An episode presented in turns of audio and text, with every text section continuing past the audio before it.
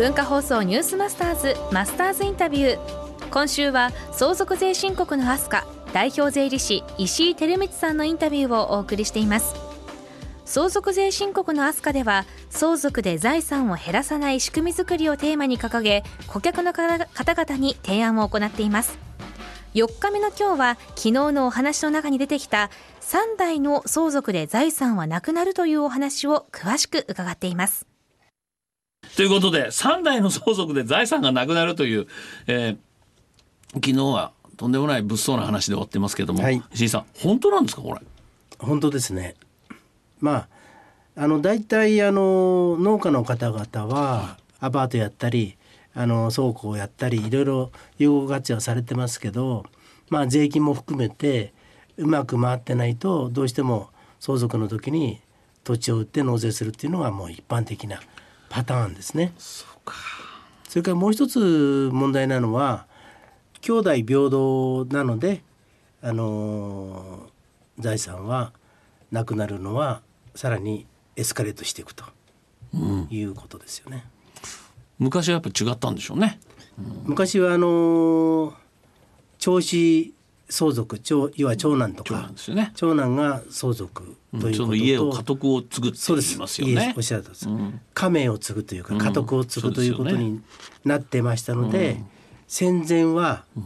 あのほとんど財産は減ってないんですね。減らないですよね。そうなんです。で戦後は相続税もしっかり取られるようになりましたし兄弟平等になったのでまあそれによってあの3代の相続でえー、なくなるのはさらに加速するということですよね。ですから当初は10億円ぐらいあったのがあのおじいさんの代でおじいさんからあの、まあ、配偶者に来て、えー、半分ぐらいに減ってそれでまたあの少なくとも兄弟が分家の方が持って半分持っていけば半分になりますなくなりますよねプラス相続税ですから。だから簡単にあの3台でなくなりますよね。簡単でって怒られちゃいますけど。こう考えると国っていうのは税金マップ持ってきますね、えー、そこで石井さんは顧客の方にですねこう相続で財産を減らさない仕組みこうミッション。そこはやっぱ特化してやりたかったですか？そうですね。やはりあの常々あの地主さんがあの顧問先がたくさんいらっしゃったので、うん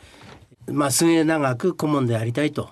思っていたわけですね。でそういう中で、えー、今の3代の相続で財産がなくなるということわざがあのあるわけですけどそれを聞くたびにまああ仕方ないなと思ってたんですけども